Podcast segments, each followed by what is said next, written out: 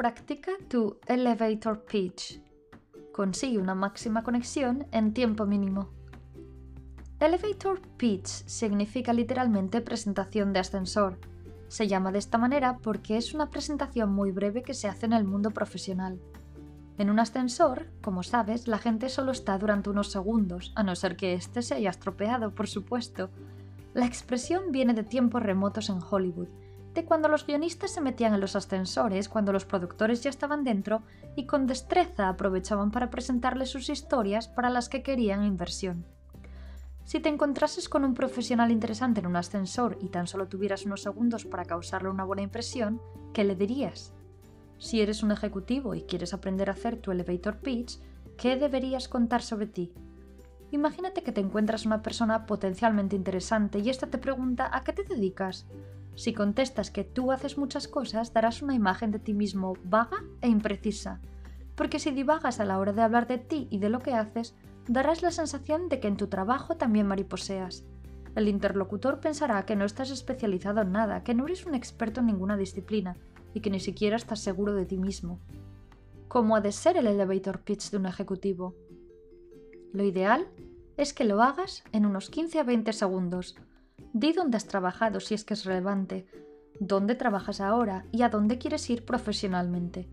En esta presentación de ascensor, en esta introducción flash, después de dar una breve aunque relevante información sobre ti, quién eres como profesional, trata de encontrar una oportunidad para ayudar a esa persona.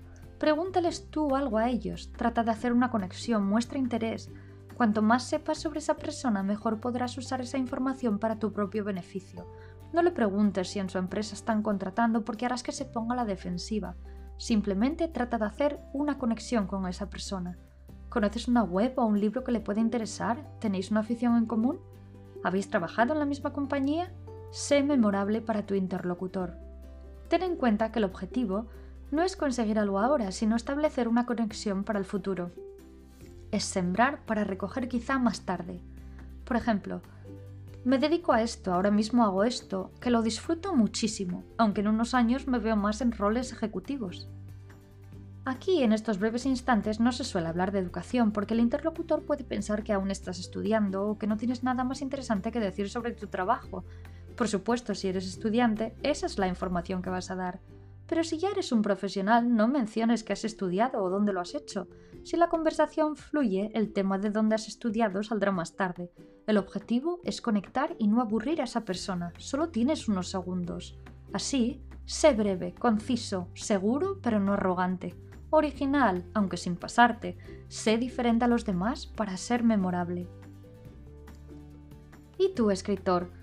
¿Cómo harías tu elevator pitch? Si estuviésemos hablando de un libro, se trataría de un párrafo de unas 3 a 7 frases, no demasiado formal, en donde se mencionaría al héroe de la historia, el gancho, el conflicto y el género. Es muy común hoy en día comparar tu historia con otra, e incluso hacer una mezcla entre dos. Por ejemplo, las novelas de la saga Bridgerton de Julia Quinn es Jane Austen, Orgullo y Prejuicio, meets Gossip Girl. Cuando termines de escribir tu elevator pitch, léelo en alto y ensaya, repítelo tantas veces como haga falta.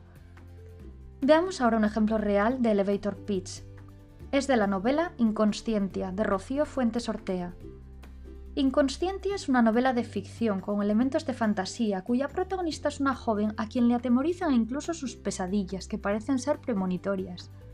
Un día se despierta sin saber cómo en el inquietante mundo inconsciente, en donde parece no haber nada, hasta que se da cuenta de que en ese mundo hay muchas más almas que en este, y de que la realidad la creamos nosotros.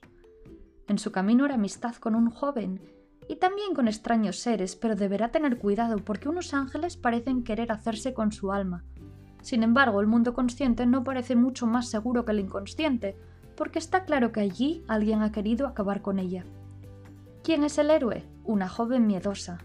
¿Cuál es el gancho? volverse consciente en el mundo inconsciente.